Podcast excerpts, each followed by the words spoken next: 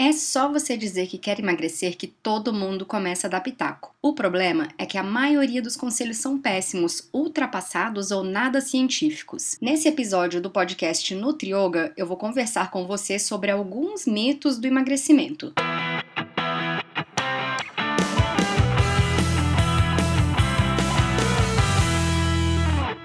Andréia Torres, eu sou nutricionista, me formei e fiz mestrado em nutrição na Universidade de Brasília, doutorado pelo Instituto de Psicologia também na Universidade de Brasília, com doutorado sanduíche na Escola de Saúde Pública de Harvard. O objetivo desse podcast é trazer para você de forma acessível e bem rapidinha conceitos importantes sobre nutrição, discutindo e debatendo as controvérsias da área. E olha que muita gente fica confuso com a área de emagrecimento. Cada um fala uma coisa diferente. E olha os conselhos que aparecem por aí. Refrigerante não tem problema, é só você tomar o diet. Gente, mentira. Bebidas com adoçantes artificiais desequilibram o organismo e dificultam o emagrecimento. Se você está com sede, beba água. Olha o outro papo.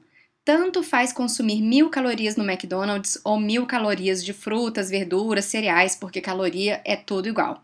Mentira! Nosso metabolismo é regulado por um monte de vitaminas e minerais que não estão presentes nos alimentos do tipo fast food. E quanto mais porcaria você consumir, mais dificuldade terá para emagrecer. Uma terceira coisa que se fala muito por aí é o seguinte: para emagrecer é só ter força de vontade. Gente, é claro que a força de vontade é importante, mas ela não é tudo. Esse é um papo furado da indústria, que diz assim: eu não tenho nada a ver com esse seu ganho de peso. Se você está comendo, é porque você não tem força de vontade. Mentira, gente. Os alimentos da indústria são todos ricos em açúcar e eles viciam. A indústria coloca açúcar no pão, no macarrão, nos cereais matinais, nos iogurtes, no molho de tomate, no milho enlatado, nos biscoitos, além dos doces e refrigerantes. Mas você também vai ter açúcar na pizza, no hambúrguer, na batata frita, nos nuggets, em tudo. Então, se você quer emagrecer e se livrar da compulsão, fique longe dos alimentos ultraprocessados. Ai meu Deus, e tem açúcar em tudo. Acho que vício por açúcar não tem cura, porque eu só penso em açúcar.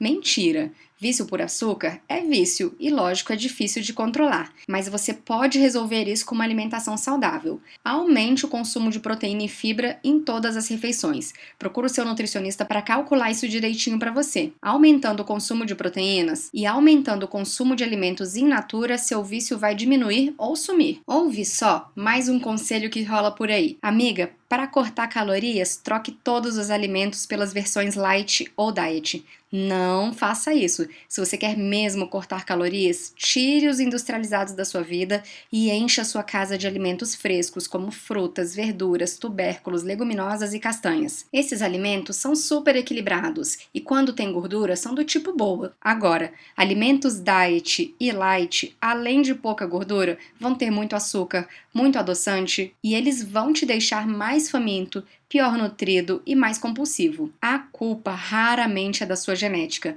mas desse nosso estilo de vida sedentário, cheio de alimentos industrializados. Ah, esse outro conselho é ótimo. Não consuma gordura porque você vai ficar gordo. Olha, deixa eu te contar um segredinho aqui. O que vai te deixar gordo é o açúcar e não a gordura. Há alimentos com carboidratos de alto índice glicêmico, como pães, salgadinhos, barrinhas de cereal, biscoitos, doces, ou seja, tudo que é cheio de farinha e de açúcar costuma ser sim o problema. Mas e as gorduras? Bom, as gorduras elas são essenciais. São essenciais para a saciedade, para deixar o alimento gostoso, para a nossa produção de hormônios, inclusive daqueles que aceleram o metabolismo, e para o bom funcionamento do cérebro. Abacate, por exemplo, é rico em gordura, mas ele é ótimo para reequilibrar nossos hormônios. Mas não adianta comer abacate e adicionar leite, açúcar, leite condensado, tudo misturado porque aí ele perde suas propriedades boas. Então, se você quer comer abacate, você pode fazer uma salada misturado com tomate, cebola, pimentão, pimenta ou até um suco verde com abacate.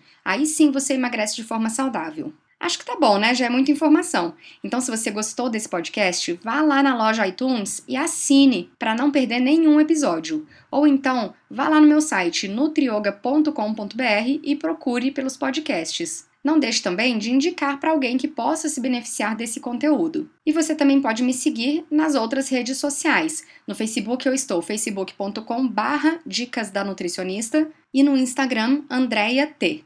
Um grande abraço!